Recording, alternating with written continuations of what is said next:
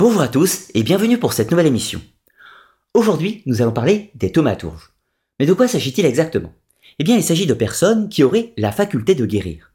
Mais s'agit-il d'un pouvoir miraculeux offert par la ou la divinité, ou alors d'une force de l'esprit, ou encore tout simplement d'un simple charlatanisme?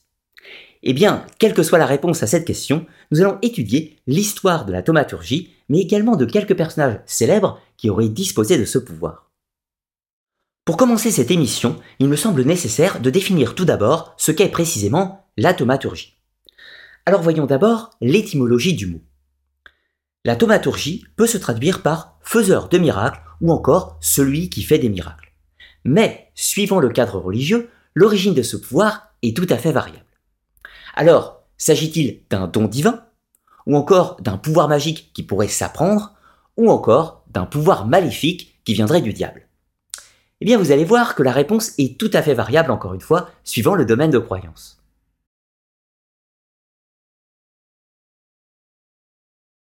La thaumaturgie est une pratique qui consiste à faire des miracles dans son acceptation religieuse.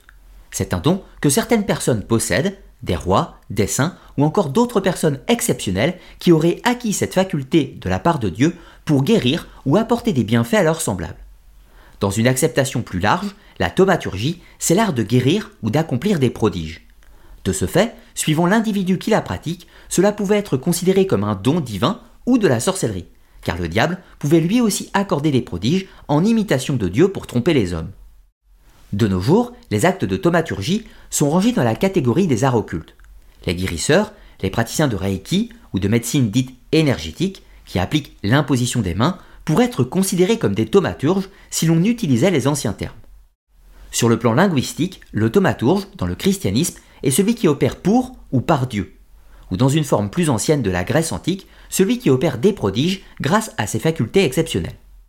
Dans les temps anciens, les thaumaturges étaient considérés comme des magiciens, puis ils deviendront alternativement sorciers maléfiques ou saints, suivant les personnes et les perceptions des auteurs de l'époque médiévale.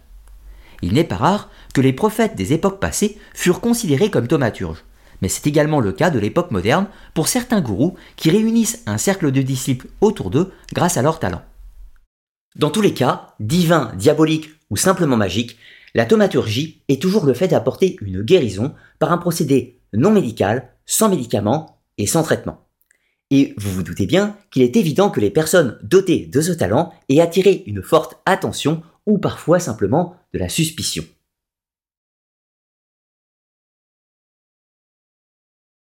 Pour citer quelques exemples, nous avons Jésus-Christ, qui est le plus célèbre des thaumaturges. La littérature évangélique nous livre plusieurs récits d'actions thaumaturgiques, notamment lorsqu'il guérit l'aveugle ou qu'il ressuscite Lazare. Nous avons ensuite le cas intéressant de Simon le magicien. Il accomplissait des miracles, guérissait les malades et aurait même eu accès à la capacité de lévitation. Il aurait pu être considéré comme un thaumaturge, mais il fut déclaré hérétique et simonique par l'apôtre Pierre. Ses pouvoirs ne pouvaient donc pas venir de Dieu, mais du diable, qui imite les prodiges divins. La faculté de dissocier le vrai thaumaturge et le sorcier recouvrait donc d'un aspect moral qui est de fait variable suivant les codes religieux et culturels. Apollonius de Thiane, un prophète itinérant du 1er siècle, fut également considéré tantôt comme thaumaturge ou comme magicien. Il aurait possédé le don d'ubiquité et guérissait les malades. Certains ont vu en lui un rival ou un concurrent de Jésus dans les premiers siècles de notre ère. Apollonius était païen. Il ne fut donc pas considéré comme un thaumaturge, mais comme un magicien, bien que ses actes soient identiques à ceux de Jésus. Vous voyez aisément qu'il est difficile sur le plan de la recherche de définir qui était et n'était pas thaumaturge. Cela va dépendre majoritairement du contexte de croyance. Ainsi, pour un païen de l'Antiquité, Jésus-Christ, Simon le magicien et Apollonius sont tous trois des thaumaturges, alors que pour un chrétien, seul Jésus pouvait l'être. Les deux autres sont de facto des sorciers qui tenaient leur pouvoir du diable, dans le but de détourner les âmes de la véritable foi. Cependant, attention, dans le cadre de la tradition chrétienne, Jésus-Christ n'est pas le seul thaumaturge. Bien qu'il est le plus connu, il en existe en réalité de nombreux autres. La tradition biblique accorde également les pouvoirs de thaumaturgie à certains prophètes, comme Élie ou les apôtres Pierre et Paul. Par la suite, de nombreux saints de l'Église catholique furent considérés comme thaumaturges. C'est d'ailleurs en partie pour ces prodiges qu'ils furent canonisés. C'est notamment le cas de saint Antoine de Padoue, qui fut canonisé en 1232 car il était réputé être un thaumaturge. C'est aussi le cas de saint Martin de Tours, saint Roch de Montpellier ou encore Basile le Bienheureux. Ils furent tous canonisés pour leurs actes de thaumaturgie. Chose intéressante, il est de coutume dans la tradition catholique d'adresser des prières aux saints et notamment pour solliciter une guérison.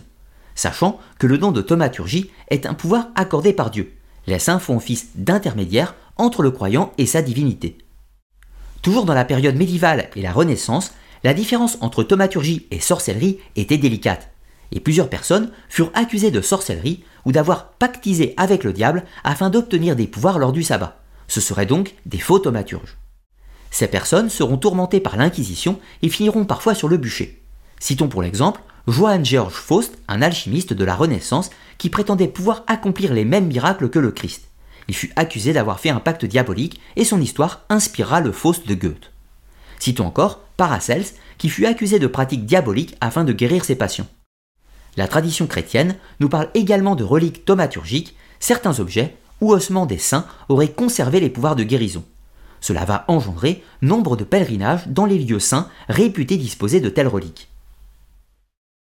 L'un des exemples de pèlerinage de guérison est bien sûr celui de Lourdes, dans le sud de la France. Mais il existe bon nombre d'autres sanctuaires à travers le monde, et pas uniquement dans le cadre du christianisme. La plupart des sites liés au culte marial, ou de la Vierge Marie si vous préférez, sont considérés comme ayant des vertus thaumaturgiques par essence, dues à une fontaine sacrée, une source magique ou encore une relique. Mais cela pose néanmoins une question. La plupart des lieux de culte Mario sont en fait la réutilisation d'anciens sites païens qui étaient déjà des lieux de guérison par le passé. C'étaient des lieux de culte pour les fées des sources ou encore d'anciennes divinités. Et par la suite, ces lieux furent christianisés, mais leur symbole n'a pas changé d'un iota, l'art de guérir existait bien avant l'arrivée de l'Évangile. Et justement, voyons maintenant comment la thaumaturgie et plus largement l'art de guérir étaient perçus dans les croyances du paganisme.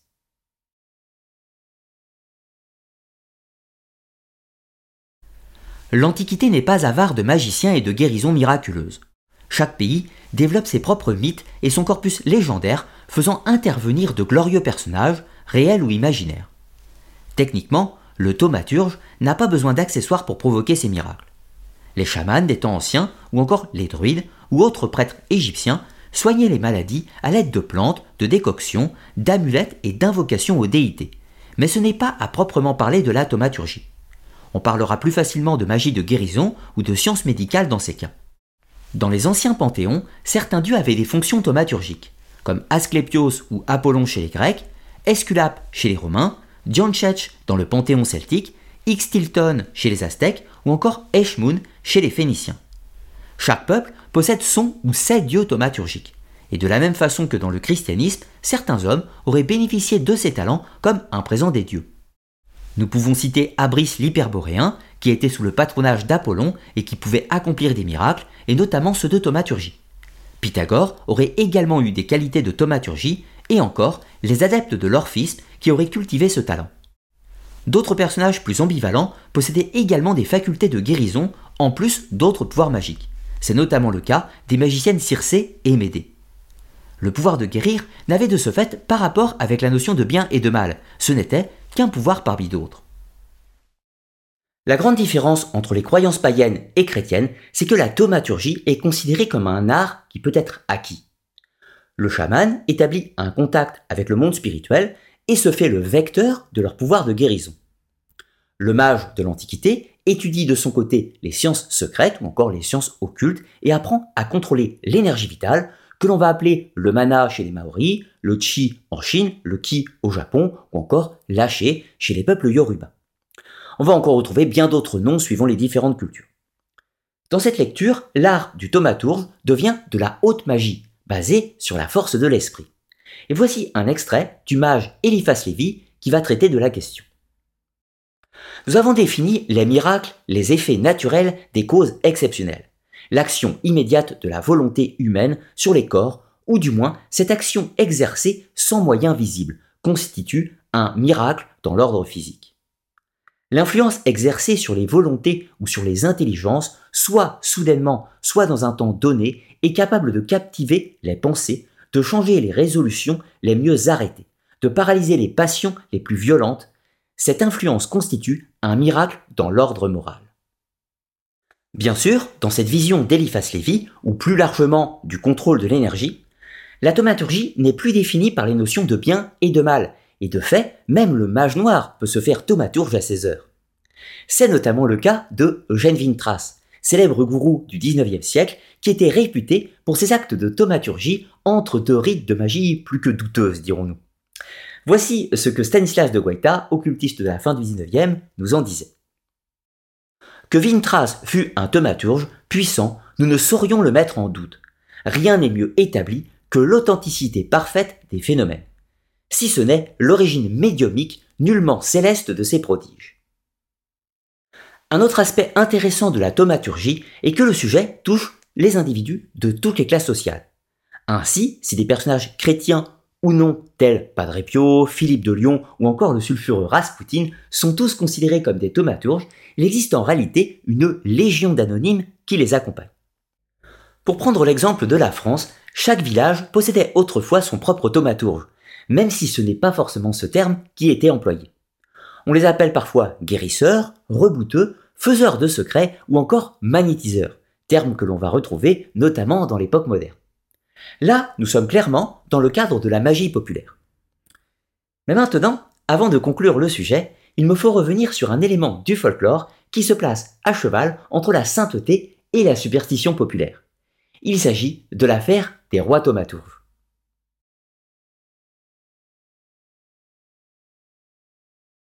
L'un des aspects les plus fascinants de la thaumaturgie est le lien avec la royauté dans certains pays, notamment la France et l'Angleterre.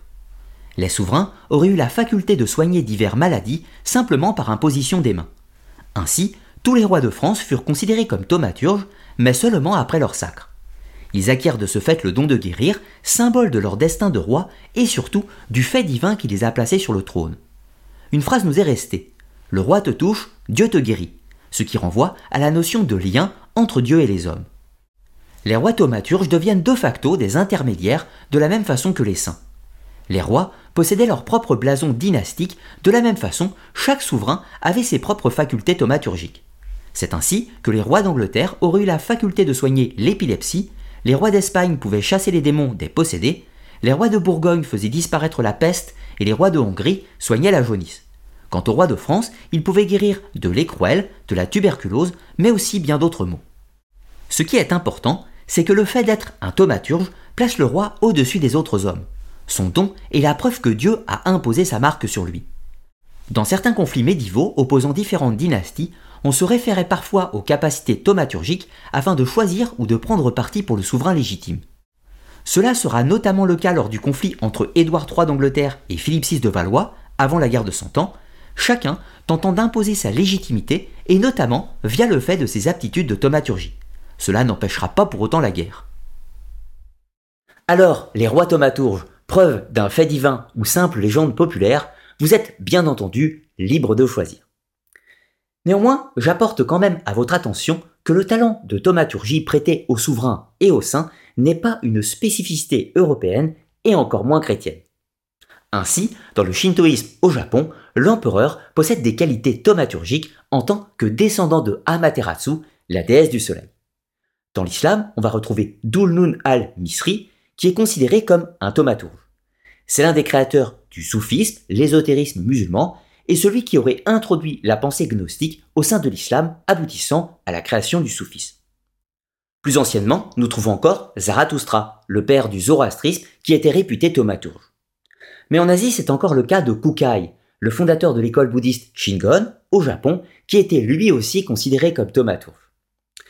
D'ailleurs, pour apporter une précision, le nombre de thaumaturges au sein du bouddhisme est en réalité très important, et ce pour une simple raison. Celle que cet art, la thaumaturgie au sens art ésotérique, appelé kaji au Japon, est directement cultivé par les adeptes de cette religion et donc enseigné, appris, et donc c'est un art que l'on peut acquérir. Pour conclure, et de façon bien plus générique, la plupart des prophètes ou fondateurs des religions d'hier ou d'aujourd'hui furent tous considérés de près ou de loin comme thaumaturges, ce qui constitue sûrement l'un des principaux éléments communs entre toutes les différentes religions, et bel et bien l'élément central qui est ce pouvoir de sainteté qui peut apporter la guérison. Nous voici arrivés à la fin de ce voyage au cœur de la thaumaturgie.